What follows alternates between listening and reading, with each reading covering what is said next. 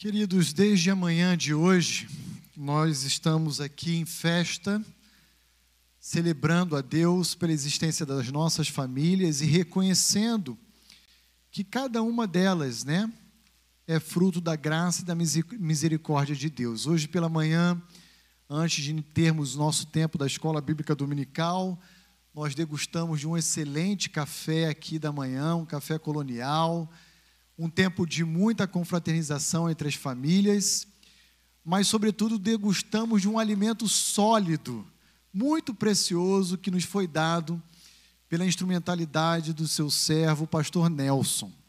Eu quero convidar o pastor Nelson a vir aqui à frente. Pastor Nelson ah, recém chegou à nossa cidade, na verdade, ainda está em transição para a nossa cidade. Eu quero mais uma vez agradecer a prontidão de aceitar o nosso convite para estar aqui conosco. Pastor Nelson assumiu o ministério titular da Primeira Igreja Batista de Indaiatuba, aqui em fevereiro. Ainda mora em Atibaia, está aqui vindo com a esposa Simone. Vou pedir que ele apresente novamente a sua família, conte um pouquinho, porque muitos que estão aqui à noite não estiveram conosco de manhã. Mas se você não esteve, meu conselho, minha sugestão é que você entre lá na nossa página, no nosso canal do YouTube e assista lá a gravação de tudo aquilo que nós aqui ah, bebemos na manhã de hoje. Né? Graças a Deus, louvamos ao Senhor pela instrumentalidade do pastor Nelson e rogamos que ele continue usando a vida do seu servo, não apenas agora na exposição da palavra, mas junto também a essa amada igreja que é a primeira aqui da nossa cidade. Quero orar com o pastor Nelson e mais uma vez agradecer publicamente o carinho de estar aqui conosco. Ele mal chegou na igreja dele e nós já estamos roubando ele de lá, né? Pedindo emprestado, digamos assim. Mas somos gratos a Deus pela sua vida, pastor. Vamos orar. Senhor, muito obrigado a Deus por tudo aquilo que o Senhor já tem falado na noite de hoje aos nossos corações, por tudo aquilo que o Senhor tem nos desafiado. E agora, Deus, por favor, tenha a liberdade de nos confrontar, nos desafiar, nos encorajar, nos corrigir através da exposição do texto bíblico. Pedimos que o Senhor mais uma vez use o teu servo, pastor Nelson, como instrumento em tuas mãos para falar aos nossos corações, às nossas vidas.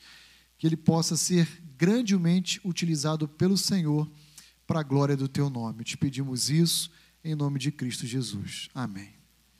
Deus abençoe, Amém. pastor. Obrigado, querida.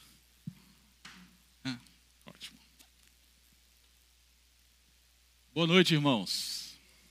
Que alegria estar aqui com vocês. Que bom retornar depois de hoje pela manhã, retornar hoje à noite. Melhor ainda é ver que vocês voltaram depois de hoje de manhã. É. Uma vez fui pregar na, na igreja de um colega. Na semana seguinte ele me ligou. E aí eu perguntei: e aí, como é que está a igreja? Falou, rapaz, está bem, depois que você pregou aqui, ninguém desviou. É isso que eu espero também, pastor Rani. Irmãos, que bom, que bom a gente ter esse tempo juntos, que bom a gente poder se conhecer aí pessoalmente. Não que seja grande coisa da parte de vocês em relação a mim, mas é grande coisa da minha parte em relação a vocês, ok? Porque vocês são famosos aqui. O pessoal tem falado muito bem de vocês, tá? Falado e falado bem. Isso é importante, né? Pois é. e nós temos, eu tenho visto, por aquilo que a gente tem falado, e agora meus olhos contemplam, eu tenho visto que a nossa igreja tem muito que aprender com os irmãos. Então, ah, que a gente possa estar estreitando esses laços. Tenho certeza que a nossa igreja vai ser muito abençoada com os irmãos, andando com os irmãos. E Deus continue abençoando os queridos, abençoando ah, esta igreja, abençoando o rebanho que o Senhor colocou sob a sua responsabilidade, Pastor Roni. Que a graça do Senhor continue sobre a sua vida, conduzindo este rebanho para a glória dele.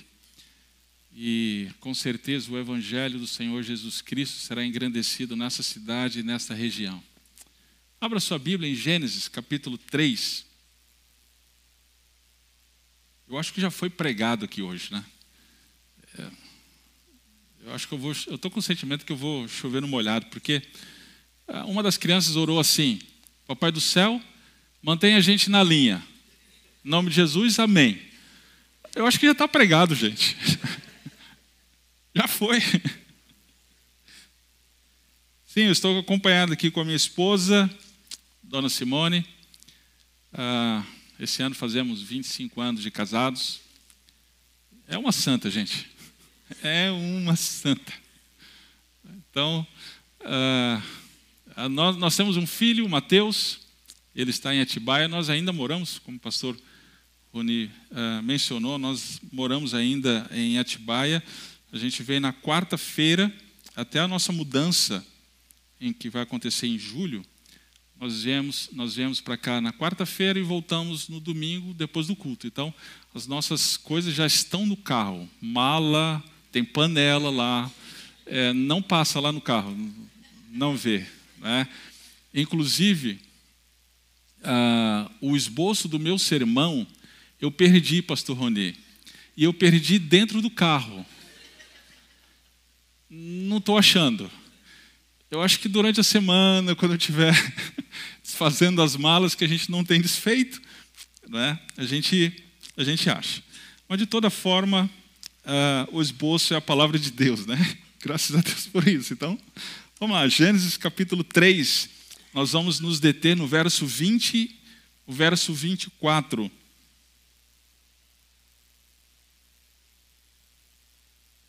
O assunto que nos foi proposto para hoje à noite é famílias centradas em Cristo nos cultos. Antes da gente ir para o texto, é, deixa, eu, deixa eu trabalhar um pouquinho esse assunto aqui, eu achei muito interessante, né? Famílias centradas em Cristo e isso nos cultos. É, na verdade, toda família é centrada em alguma coisa, né? Já pensou sobre isso? Toda família ela é centrada em alguma coisa. É, claro que não em Cristo. Claro que não em Deus, isso a partir de Gênesis 3. Né? É, tem família que é centrada nos filhos. Né? Esses dias eu estava aconselhando um casal em que eles disseram, pastor, o negócio lá em casa está feio, a gente só não se separou por causa do nosso filho. Essa é uma família centrada no filho, é uma família é, filiocêntrica. Né? Não sei se existe essa palavra, acabei de pensar nela. Interessante. É, tem famílias centradas no trabalho. Né? É, são aquelas famílias que trabalham juntos e, e sim, para ganhar dinheiro, para crescer na vida. Né? São famílias, são empresas familiares, né? existem até empresas familiares em relação a isso. São, é, existem famílias também centradas no entretenimento.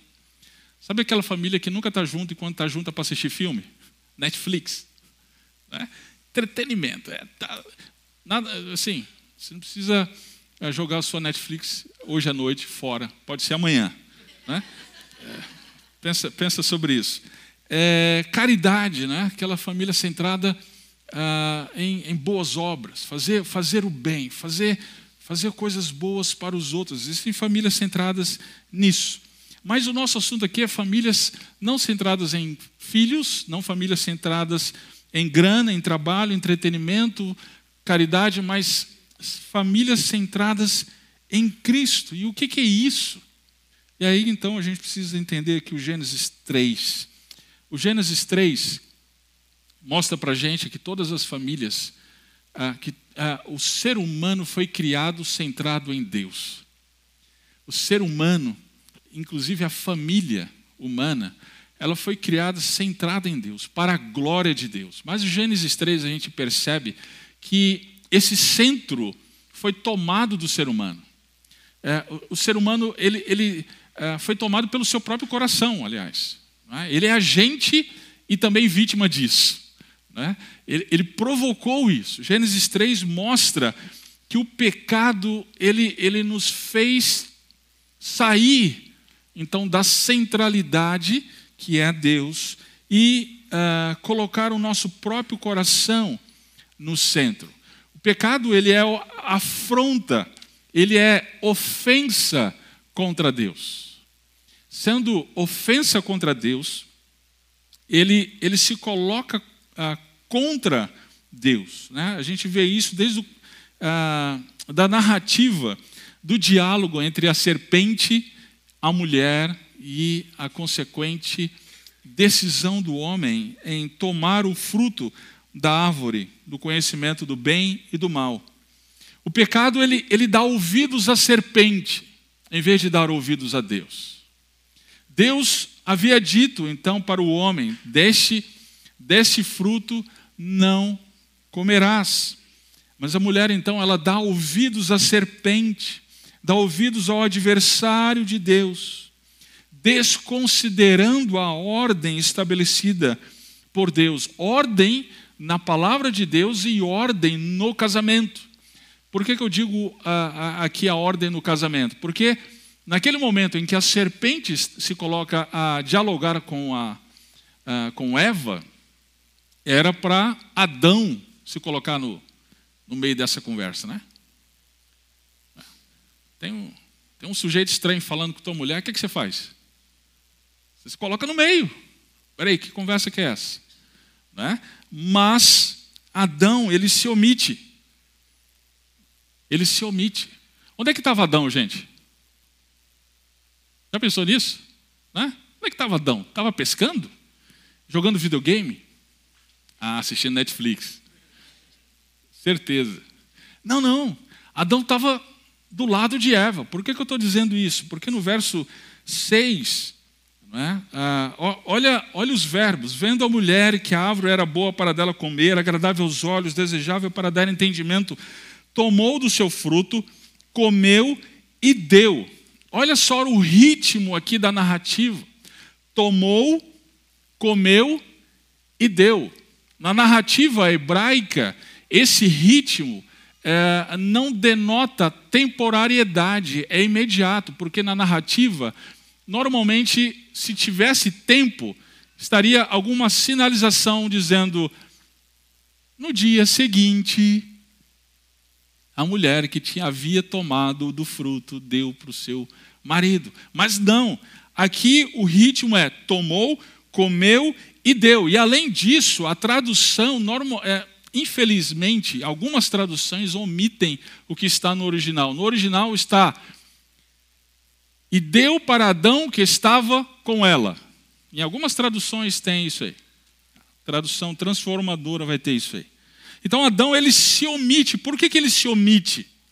Porque agora, nesse momento, o seu coração não mais tinha Deus como centro. Agora, o centro era Eva. E sendo Eva, ele não queria desagradar Eva. Eva era o centro. Essa é uma família, então, familiocêntrica. Não é mais centrada em Deus, mas na Eva.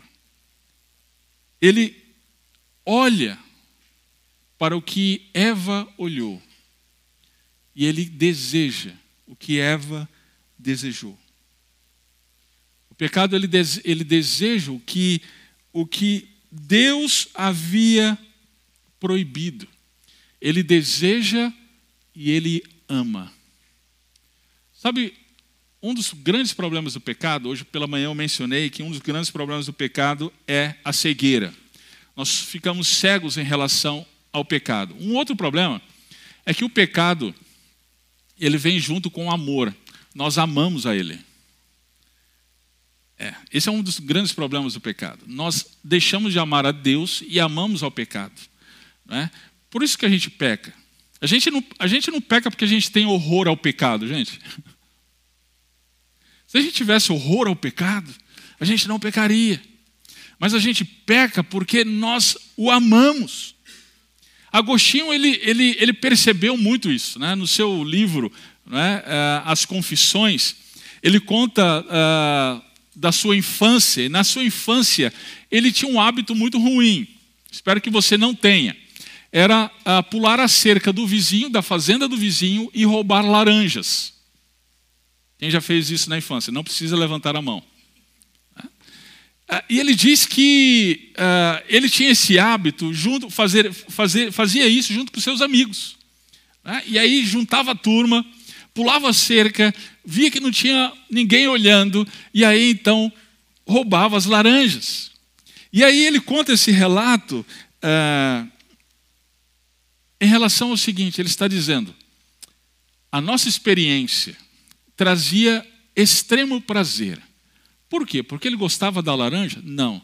O que ele gostava era do proibido. Todos nós temos nossas laranjas. O que nós gostamos é do proibido. Nós amamos o que é errado. Nós amamos o que não o que não agrada a Deus. E aí então a nossa vida, o nosso coração, a nossa alma, todo o nosso ser e a nossa família também é centralizada não em Deus, mas naquilo que é contra Deus. Nós amamos o nosso pecado. O problema é que esse pecado ele tem consequências. O problema é que o, o pecado ele nos destrói, como o câncer. Ele, ele, ele, ele nos corrói. E aí o texto de Gênesis 3 vai mostrar isso de uma maneira muito clara. Verso 7 em diante, né? ele, é, o pecado ele tem consequências terríveis, ele, ele deturpa a natureza humana. No verso 7, diz então que eles, os seus olhos se abriram, eles perceberam que estavam nus. O que, que é isso? É a corrupção da natureza humana. Aqui uh, Moisés está mostrando para a gente que uma vez que o homem decidiu viver distante de Deus, a sua natureza foi completamente corrupta. Verso 8 até o verso 10 vai mostrar também que, além dessa natureza corrupta, existe a quebra da comunhão com Deus. É muito interessante, porque antes havia uma relação perfeita no Éden. Deus vinha ao Éden e ali relacionava-se com o homem, mas aqui há um momento em que Deus vai ao homem e o que, que o homem faz? Se esconde de Deus. Há a quebra da comunhão verso 11 até o verso 13. Né? Ah, existe a quebra da comunhão com o semelhante. É interessante, porque a família que não é centrada em Deus é uma família que também se separa. É uma família que se separa, porque é Deus que nos une, é Cristo que nos une. Mas essa família centrada nos filhos, essa família centrada no trabalho, no ganhar mais, no entretenimento, seja lá o que for, centrada que não seja em Deus, essa família ela se separa. Nós vemos isso aqui. Deus vai ao homem e pergunta: Adão, onde você está? E aí, no diálogo, Deus então uh, vai, uh, questiona Adão: Você comeu da árvore? Ah, da qual te ordenei que não comesses, qual foi a resposta que ele deu?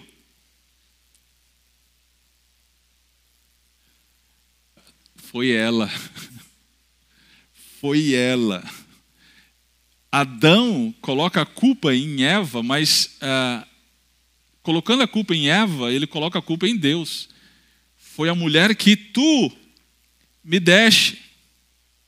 E aí, por conta então do pecado do homem, há a corrupção da natureza humana, há a quebra da comunhão com Deus, a quebra da comunhão entre o homem e a mulher, a quebra da comunhão na família, e aí então também vem nesse bojo, nesse combo, o juízo de Deus. 14 ao verso 19. Deus então se dirige à serpente, Deus se dirige à mulher e Deus se dirige ao homem, cada um então com a condenação, com o juízo justo dado por Deus. É a primeira vez que nós vemos um desses exemplos, é a primeira vez que nós vemos a palavra maldição nas Escrituras. A bênção em Gênesis 1, em Gênesis 3, a maldição. A terra é maldita por tua causa. Agora estamos debaixo da maldição, da maldição de Deus. Esse é o juízo de Deus. Mas, a despeito do juízo, a despeito da condenação, existe esperança. Existe esperança. Onde é que a gente vê esperança aqui? Primeiro, pelo fato de que Deus vai ao homem. As perguntas já mostram a graciosidade de Deus. Por quê? Porque ali Deus poderia fazer um reset, podia não fazer. Podia ou não podia? Né? Vamos acabar logo aqui e vamos começar tudo de novo, gente. Né? Sim, Deus não seria injusto por isso. Mas não, ele vai a Adão, ele vai a Eva, ele vai ao ser humano. É interessante porque ele não faz pergunta para a serpente, percebeu? Ele faz pergunta para Adão e Eva. Para a serpente não tem, não tem conversa. Então, isso mostra a graça de Deus. Mas, existe uh, um outro lugar aqui que é central nesse texto, é o verso 15. Dá uma olhada. Porém, inimizade entre ti e a mulher, entre a tua descendente e a descendência dela. Essa te ferirá a cabeça e tu lhe ferirás o calcanhar. Viria alguém, o descendente, que iria esmagar a cabeça da serpente. Aqui nós temos o proto-evangelho, aqui nós temos a promessa, a promessa da redenção. Viria alguém, o descendente, que este seria uh, descendente da mulher, a, a semente. Esse descendente, então, ele traria vitória sobre a serpente. Quem seria esse descendente? Capítulo 4, verso 1. Adão e Eva acharam que é Caim. Eles colocaram o nome de Caim uh, como: Alcancei do Senhor um filho homem. Por que será? Eles tinham a esperança de que fosse Caim fosse esse descendente, mas não, não seria. Gênesis capítulo 22, verso 8, essa promessa ela é ratificada a Abraão. 22, 8. Dá uma olhada aí. E todas as nações da terra serão abençoadas por meio da tua. É a mesma palavra que Gênesis 1, é, 3,15. Da tua descendência, da tua semente, pois obedeceste a minha voz. Que descendente era esse? Ao longo dos séculos, passou geração, até que chegou o descendente. E Paulo identifica isso, Gálatas capítulo 3, verso 16. Essa promessa foi cumprida. Veja aí, Gálatas 3, verso 16.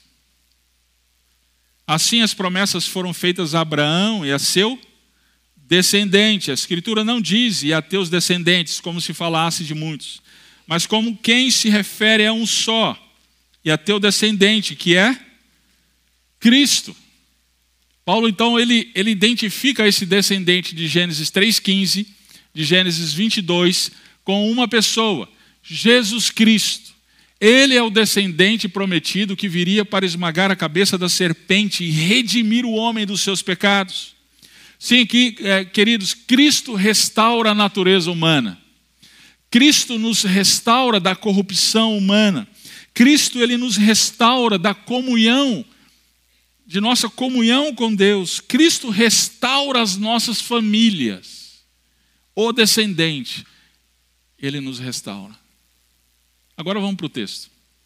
A gente consegue agora entender melhor Gênesis 3, verso 20 até o verso 24. Diz assim: Adão tomou Eva, sua mulher, porque ela foi a mãe de todo vivente. Ou melhor, Adão chamou Eva, sua mulher, porque ela foi a mãe de todo vivente. E o Senhor Deus fez roupas de peles para Adão e sua mulher, e os vestiu. Então disse o Senhor Deus: Agora o homem tornou-se como um de nós, e conhece o bem e o mal.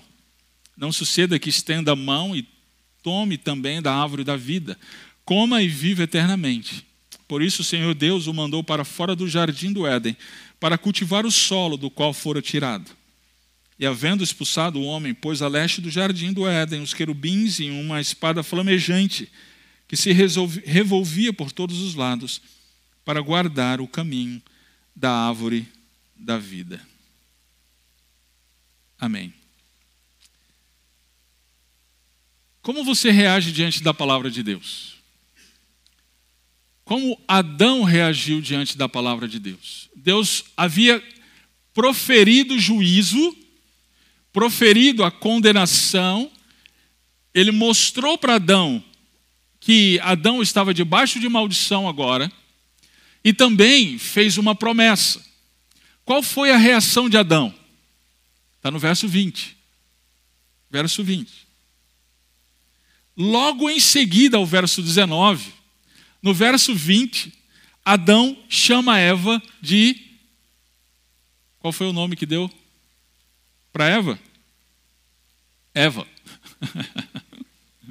Eva. É interessante, isso aqui é interessante, por quê?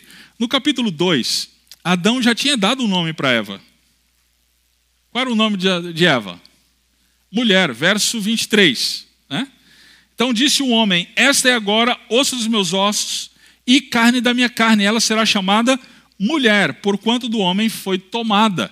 Né? É, o homem se chamava então Ish e a mulher Isha. Né? Então, o homem Ish. Ish. E a mulher Isha. Isso aqui, na minha terra, gente, eu sou, eu sou do Nordeste, sou natural de Natal, Rio Grande do Norte. E lá na minha terra tem uma expressão que eu acho extremamente teológica para descrever esse texto aqui, pastor Rony. Como que Adão ficou quando viu Eva? Ele ficou abestalhado. É extremamente teológica essa, essa, essa expressão. Quando ele viu Eva, ele ficou abestalhado. Ele, ele viu a beleza de Eva. E ele fez até um poeminha. Ele fez uma poesia que, ossos dos meus ossos, carne da minha carne, ela será chamada mulher. Mas depois do pecado, depois da condenação, depois da maldição, agora lá no nosso texto, capítulo 3, verso 20, Adão ele, ele muda o nome de Eva da mulher, de mulher para Eva.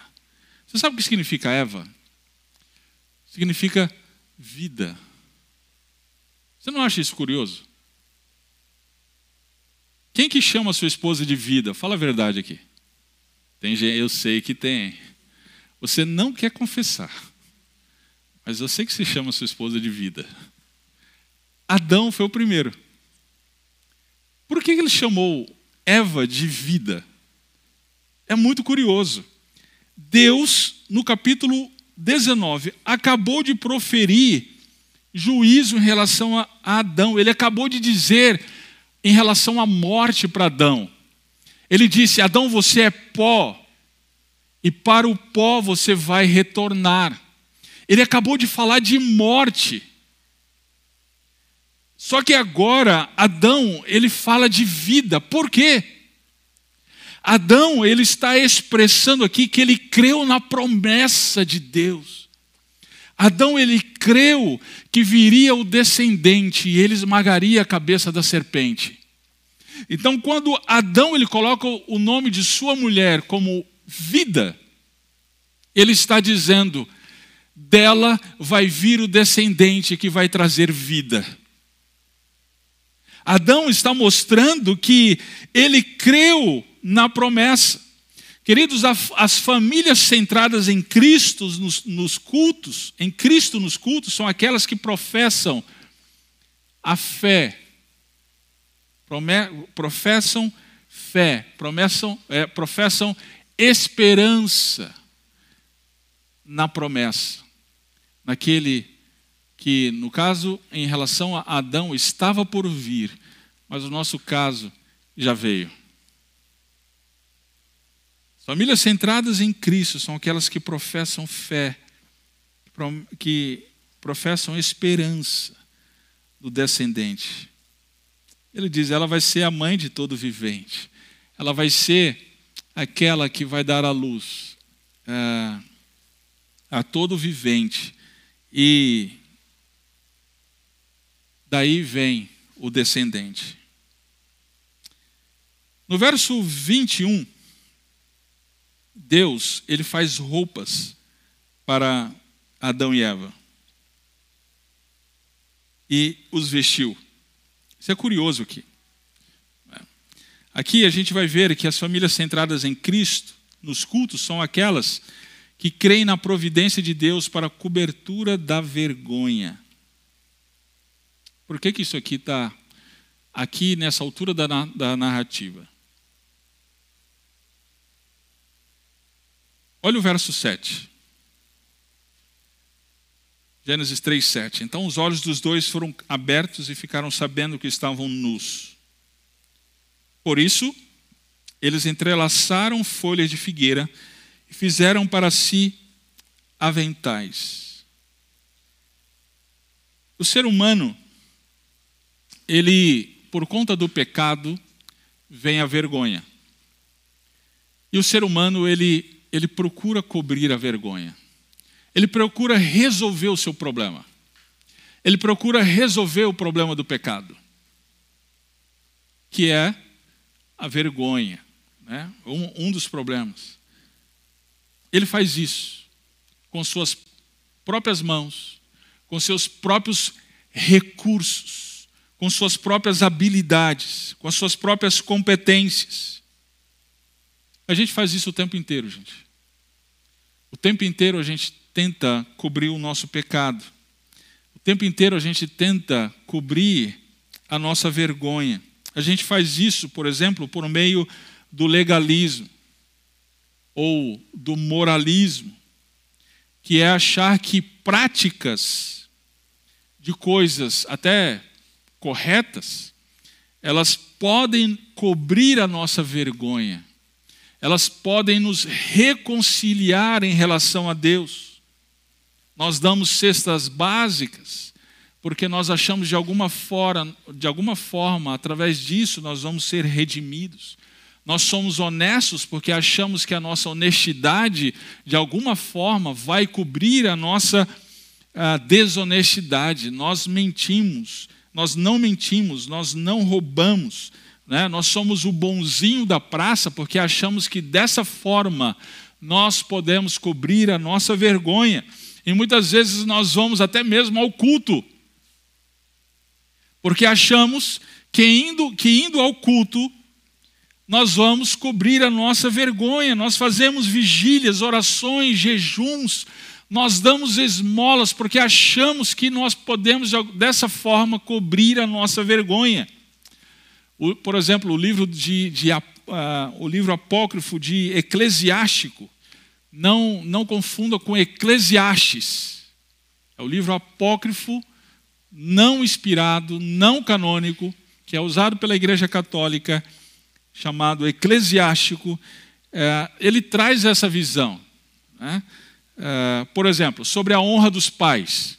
Ele diz é, lá pelas tantas o seguinte: quem honra o próprio pai, isso é uma coisa boa? É, não é? Sim. Mas olha só: quem honra o próprio pai alcança o perdão dos pecados. Sobre a esmola. A água apaga o fogo e a esmola apaga os pecados. É? Sobre os órfãos.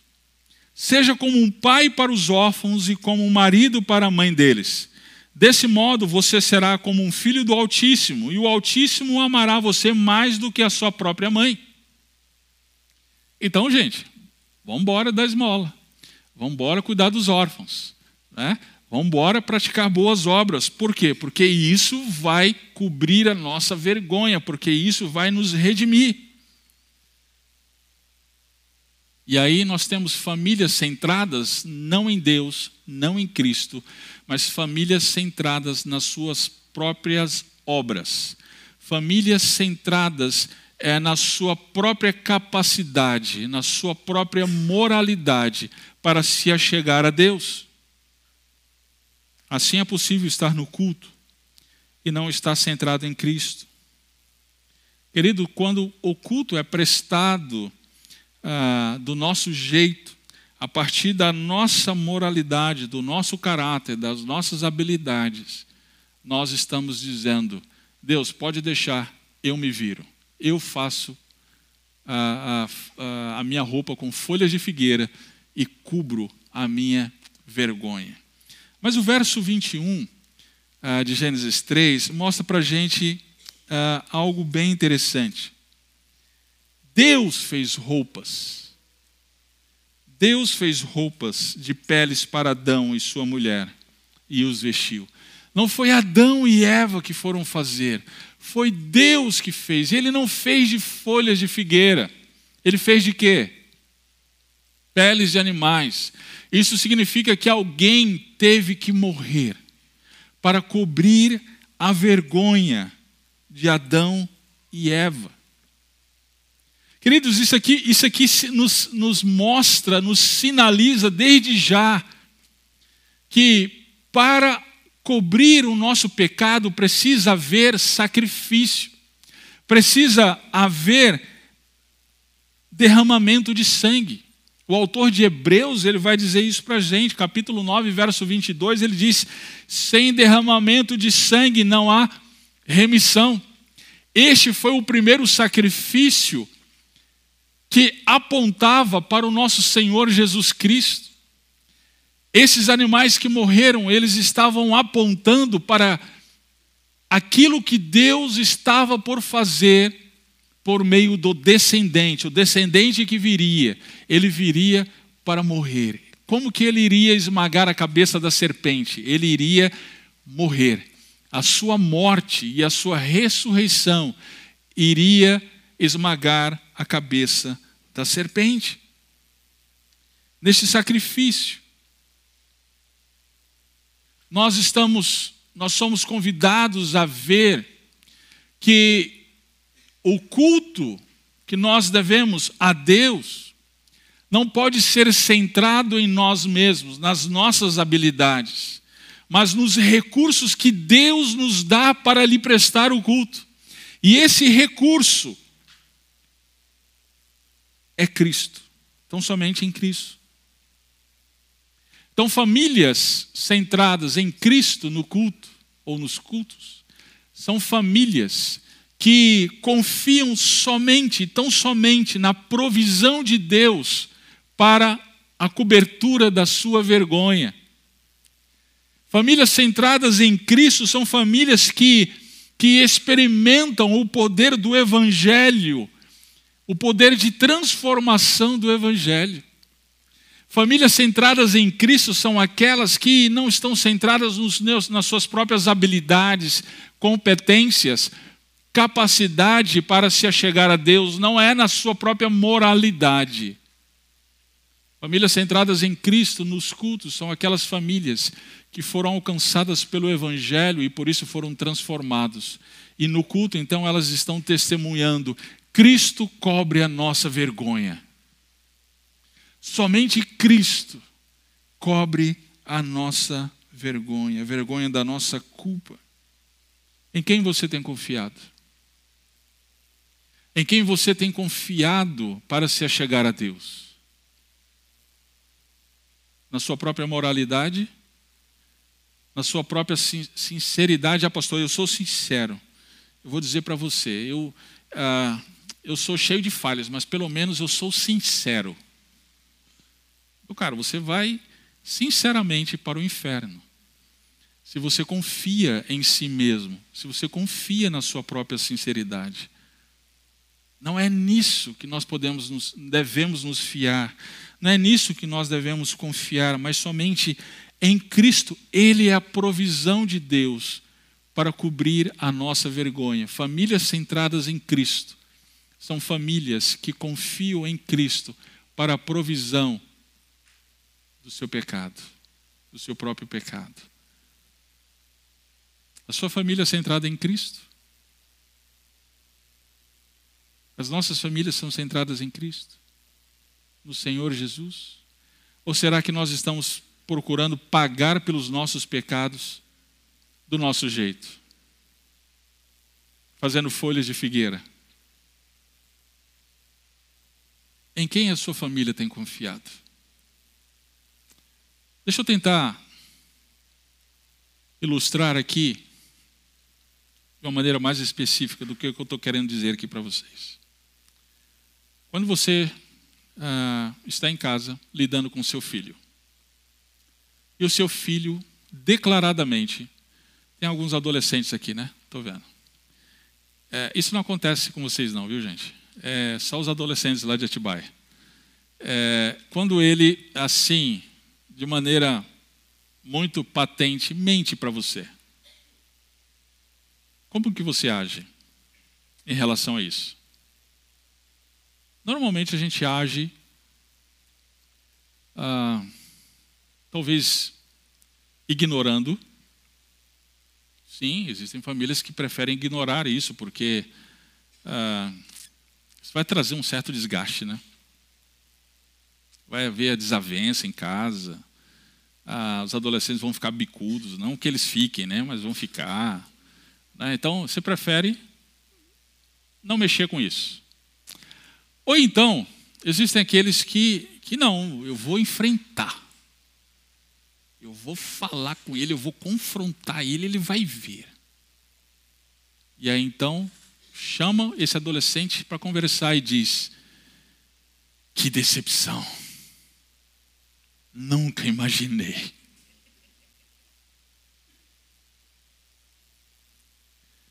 Olha, meu coração está destruído. É só, só lá em casa que isso acontece, não? Estou destruído. A gente age assim. Eu tenho criado você todos esses anos. Eu tenho dado exemplo para você. Eu não sou perfeito, mas eu tenho procurado dar o exemplo para você e você age desta forma. Eu nunca imaginei que você agiria assim. Estou profundamente decepcionado. Você ainda, ainda faz um silêncio assim para fazer aquela.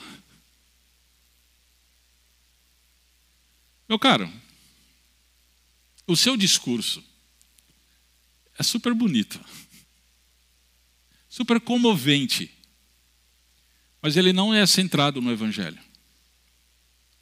O seu discurso é centrado em você mesmo, na sua própria moralidade você está chamando a atenção do seu filho para um comportamento. E preste bem atenção nisso. Normalmente, nós educamos os nossos filhos a partir de comportamento. O filho que dá trabalho na igreja, é ou não é? é tipo aquele que não para. Esse menino é atentado. É ou não é? Não que isso aconteça aqui. Estou vendo gente já dando risada. É bom, é bom pregador de fora porque a gente não sabe, não conhece ninguém, né? Então não pode dizer que a gente está dando indireta. Ah, aquele menino que não para quieto, esse é atentado. Então esse é o quê? Esse é pecador, né? esse vai para o inferno, não tem mais jeito, esse é, acabou-se. Né? Agora aquele menino que é quietinho, ele nem, nem pisca o olho. Esse é tão bonzinho tão obediente, tão maravilhoso, nem precisa de Jesus. Porque ele é obediente demais. Normalmente a nossa educação é focada no comportamento, gente. E aí, quando eles crescem e não quer saber de Deus, quando eles têm a possibilidade de externar, de expressar isso, e ele não quer saber de Deus, aí a gente se choca, mas como? Ele era tão eh, bem, bem comportado, ele era tão bonzinho. Onde foi que eu errei? Quer sentar comigo? Eu te mostro uma lista de onde, onde foi que você errou. Porque, querido, o comportamento nem sempre mostra o nosso coração. E o foco da nossa educação deve ser exatamente o nosso coração. E é só o Evangelho que chega lá. Não é a nossa bronca. Não é, não é quando nós focamos em nós mesmos. É quando nós aplicamos o Evangelho. Filho, você sabe por que, que você mentiu? Porque você ama a mentira. É porque você ama o pecado. O que está por detrás da sua mentira é, talvez, existem várias razões, mas um, um, uma delas talvez seja o temor aos homens. E o temor aos homens vem de um coração arrogante, de um, de um coração que quer estar no centro, no pedestal Aí você começa a tratar do seu filho no coração dele. É, pai, é verdade. Eu sou um pecador. miserável. Ótimo, chegamos no ponto. Deixa eu mostrar para você a solução que Deus mostrou para mim em relação ao meu pecado, filho. Eu também fracasso. Eu também sou pecador miserável. Eu também erro. Eu também é, é, sou arrogante. Eu também sou orgulhoso. Eu também minto. Mas a solução de Deus para mim é a solução de Deus para você, o descendente, Jesus Cristo. Essa, queridos, é a educação centrada em Cristo. Essa é a família que é centrada em Cristo. E aí, quando então essas famílias vão ao culto e prestam culto a Deus, elas estão prestando culto, culto àquele que providenciou a cobertura para a sua vergonha. Eles estão celebrando não, não a sua moralidade, eles estão celebrando não a sua capacidade como família de ser bonitinho no culto, prestando a Deus. Não. Eles estão celebrando Jesus Cristo, a única cobertura para a nossa vergonha. Eles estão celebrando Jesus Cristo, o único perdão de Deus para o nosso pecado. Tá, Nelson, mas o que a gente faz com esse verso 22 a 24? Deus expulsou o homem. Deus expulsou o homem do jardim. E aqui eu vou dizer para você: as famílias centradas em Cristo, nos cultos, são aquelas que esperam pela eternidade com Deus. Por que, que eu estou dizendo isso? Por que, que Deus expulsou o homem do jardim? O verso 2 responde: Olha aí. Agora o homem tornou-se como um de nós e conhece o bem e o mal. O que é conhecer o bem e o mal? É interessante ele colocar aqui o pronome no plural, nós. Aqui nós temos Pai, Filho e Espírito Santo. Nós temos a Trindade falando isso. O ser humano conhece o bem e o mal como nós. Como assim? ele tem agora a, a possibilidade de determinar o que é bem e o mal, e mal. Assim como Deus, o ser humano, ele pode dizer isso é bem e isso é mal. O problema é, lembra que eu acabei de mencionar que a, a, a natureza humana ela, ela fica corrompida com o pecado. A mentalidade, como nós vimos hoje pela manhã, a mentalidade humana ela passa a ser corrompida. Então, o ser humano ele, ele passa a chamar bem de mal e mal de bem. É ou não é? A gente não vê isso o tempo todo, gente. O mendigo na rua, ele é aclamado porque ele tem relação sexual com uma, uma mulher casada. É o herói. Sim. É, a nossa sociedade, ela, ela por ser corrompida, por ser formada por indivíduos corrompidos, ela corrompe. E aí chama o bem de mal e o mal de bem. Então esse homem, ele não pode ter acesso eterno à árvore da vida. Porque tendo acesso eterno à árvore da vida, ele vai viver eternamente no pecado, corrompido e corrompendo cada vez mais. Imagina, gente, a eternidade com Hitler. Imagina a eternidade com Stalin, com Lenin. Deixa eu trazer para o Brasil. Não, não vou trazer, não. Você já entendeu o recado. Imagina a eternidade com o mal, com o mal prevalecendo.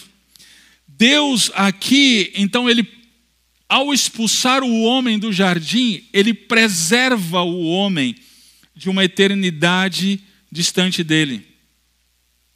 Por isso, Deus expulsou o homem para fora do jardim. E ali ele coloca no verso 24 querubins e uma espada flamejante para que o homem não possa voltar. Ou seja, não existe retorno. Não existe caminho de volta para o Éden. A condição humana de corrupção ela é permanente e irrevogável. Ele jamais pode, por seu próprio recurso, voltar para o Éden, a não ser que o descendente venha. A não ser que o descendente se faça carne e habite entre nós. E isso aconteceu. E vimos a sua glória como a do unigênito, Filho de Deus, cheio de graça e de verdade. Cristo Jesus, o descendente, ele veio para nos levar, não de volta para o Éden, mas nos levar de volta para Deus. Como eu mencionei hoje pela manhã, queridos, nós vivemos a saudade do Éden. O que é que eu chamo de saudade do Éden? O que é, que é o Éden? Éden significa paraíso, lugar de deleite. Ok? Uh, nesse lugar de deleite. É interessante. Olha o capítulo 2 lá de Gênesis. Diz aqui: uh, havia um rio que regava o jardim, havia uh, ouro, verso 11, o ouro dessa terra era bom, havia bidélio, pedra de berilo, pedras preciosas. Né? É um lugar de deleite. A imagem aqui que nos traz é: tem todos os recursos para o homem, não falta absolutamente nada. O ser humano, então, depois de expulso desse lugar, ele vive em saudade do Éden. Ele quer voltar para o Éden, ele quer voltar para o deleite, mas esse deleite é sem o Criador do deleite. Esse deleite é sem Deus. Nós vivemos procurando o prazer, seja ele no sexo, seja ele no trabalho, seja ele numa profissão, numa carreira profissional. Nós vivemos com saudade do Éden. Aí, pastor, eu estou com, eu com um vazio tão grande no peito. Isso é o que eu mais ouço. Meu querido, isso é saudade do Éden. E só existe uma forma de preencher isso. Não é voltando para o Éden, é voltando para Deus. Ele é o autor do Éden. É Ele que nos preenche. E, esse, e essa volta para Deus se dá somente por meio do descendente, por meio somente de Cristo Jesus. E aí vamos lá para Apocalipse. O descendente vindo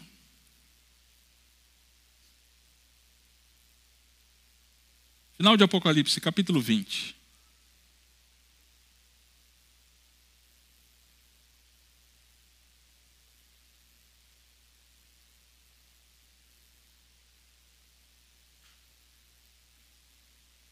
Apocalipse capítulo 20, verso 1, diz assim: Vi descer do céu um anjo com a chave do abismo e uma grande corrente na mão.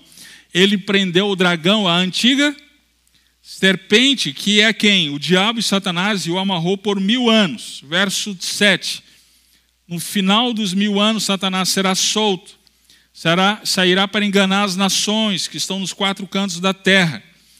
Essas nações então se juntam a Satanás para lutar contra os descendentes, contra Jesus Cristo.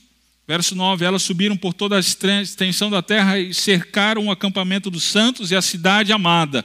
Mas o que, é que aconteceu? Desceu fogo do céu e as devorou. Esse, a serpente, lá de Gênesis 3, aqui está os dias dela, o final dos dias dela. Será finalmente derrotada. Agora olha o capítulo 21. Como é que começa o Gênesis, gente? No princípio criou Deus o céu e a terra. Olha o 21. Então vi um novo céu e uma nova terra. Né? Pois o primeiro céu e a primeira terra já se foram e o mar já não existe. O que, que ele viu mais? Vi a cidade santa, a nova Jerusalém. Gente, não é mais o jardim, agora é a cidade. Nós não vamos voltar para o jardim, nós vamos ir para a cidade, a cidade santa, a nova Jerusalém, que o Senhor preparou para nós. Ela descia do céu, da parte de Deus, enfeitada como uma noiva preparada para seu noivo, e ouviu uma forte voz que vinha do trono e dizia: O tabernáculo de Deus está entre os homens, pois Deus tabernaculou, habitou entre eles. Eles serão o seu povo e Deus mesmo estará com eles. E lhes enxugará dos olhos o que? Toda lágrima, não haverá mais morte. Lembre-se do Gênesis, a maldição aqui ela é invertida. Não haverá mais morte, nem pranto, nem lamento, nem dor, porque as primeiras coisas já passaram. E o que estava sentado no trono disse: Eu faço novas todas as coisas. E acrescentou: Escreve, pois essas palavras são fiéis e verdadeiras. Verso 6: Está cumprido, eu sou o Alfa e o Ômega, o princípio e o fim. A quem tiver sede, darei de, darei de beber de graça da fonte da água de, da vida. Aquele que vencer herdará estas coisas. Eu serei seu Deus, e ele será meu filho. Você não acha isso incrível? Haverá o tempo, está chegando, que a maldição de Gênesis 3, finalmente, ela será cessada. Por conta da vitória de Cristo Jesus na cruz do Calvário. E naquele momento não haverá mais lágrimas, mais dor, não haverá mais morte.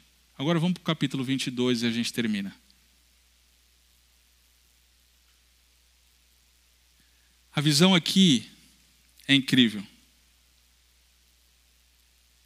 Verso 1: Então o anjo mostrou-me o rio da água da vida, claro como cristal que saía do trono de Deus e do cordeiro. No meio da praça da cidade, de ambos os lados do rio, estava o que, gente? Olha aí, verso 2. Estava a árvore da vida. Aquela árvore que estava no Éden, lá em Gênesis 3, aparece novamente em Apocalipse 22. O que isso significa? Aquela eternidade, ela seria uma eternidade no pecado, uma eternidade na maldade, o inferno na terra. Seria uma eternidade distante de Deus. Mas Deus, Ele nos preserva disso, Ele nos expulsa do paraíso. Mas no dado momento que Ele planejou na eternidade, Ele nos dá de volta o acesso a esta árvore da vida, a eternidade com Deus, a eternidade com a restauração do nosso relacionamento com Deus. A partir disso, então, as famílias elas podem viver eternamente restauradas, com seu culto restaurado, centrados em Cristo Jesus. Quem que está no trono? O Cordeiro. Estão centrados em Cristo Jesus. Então, as famílias centradas em Cristo são aquelas famílias que celebram juntamente aquilo que está por vir, que é a eternidade com o nosso Senhor. Você tem celebrado isso? A sua família tem celebrado isso? Quando você se reúne em culto, a sua família celebra aquilo que o Senhor fez, aquilo que o Senhor tem feito e aquilo que o Senhor vai fazer por meio de Cristo Jesus. A família centrada em Cristo é aquela que professa esperança no Senhor, é aquela que crê na providência de Deus para a cobertura da vergonha e é aquela que espera pela eternidade com Deus. Sua família ela é centrada em Cristo. É hora de, de você encarar esta realidade. Será que eu tenho uma família centrada em Cristo? Eu acho que antes de você responder essa pergunta, você precisa responder: será que eu tenho um coração centrado em Cristo? Será que a minha vida tem estado centrada em Cristo? Será que a minha esperança, a minha fé,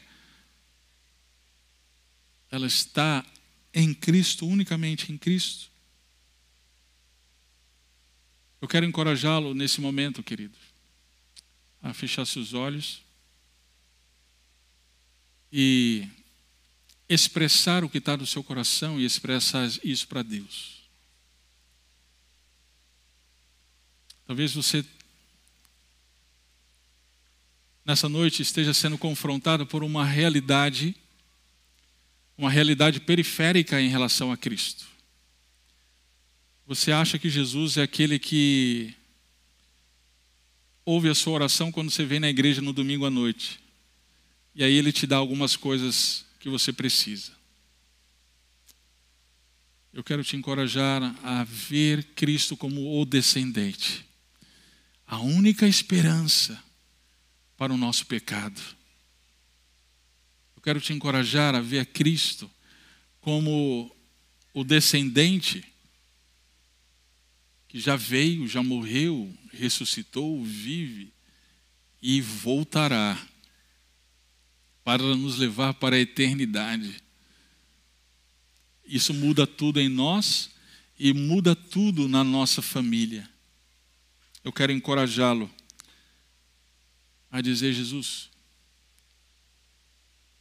toma o centro da minha vida, toma o centro do meu coração, e a partir disso, toma o centro da minha família.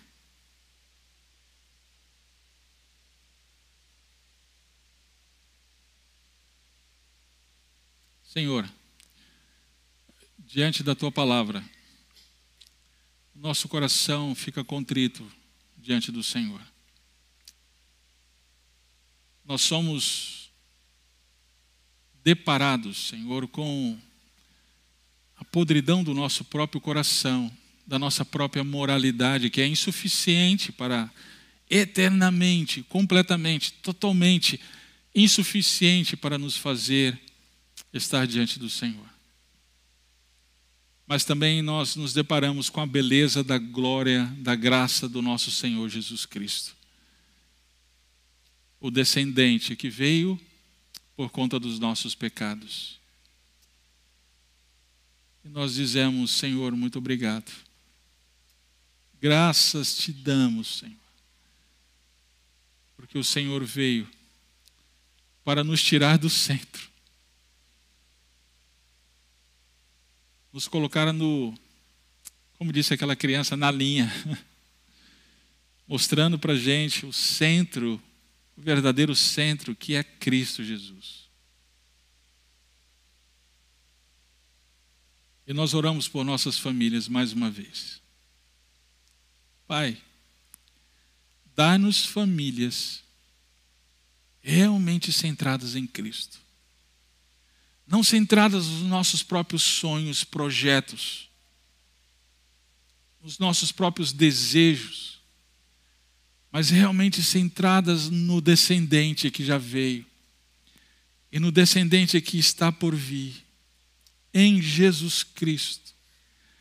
Dá-nos dá famílias, Senhor, que glorifiquem a Cristo Jesus que em culto, Senhor, possamos celebrar aquilo que o Senhor fez por nós, aquilo que o Senhor está fazendo e aquilo que está por vir. Que Cristo seja exaltado,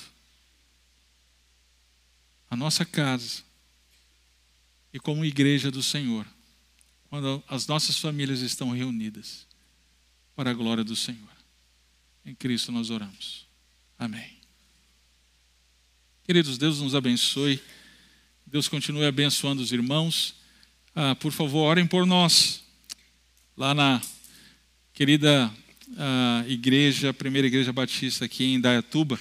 Lembre-se de nós em, nossas, em vossas orações. Estaremos também lembrando dos irmãos. Pastor, mais uma vez, Deus continue a abençoá-lo. Deus continue a sustentá-lo, direcioná-lo para a sua glória.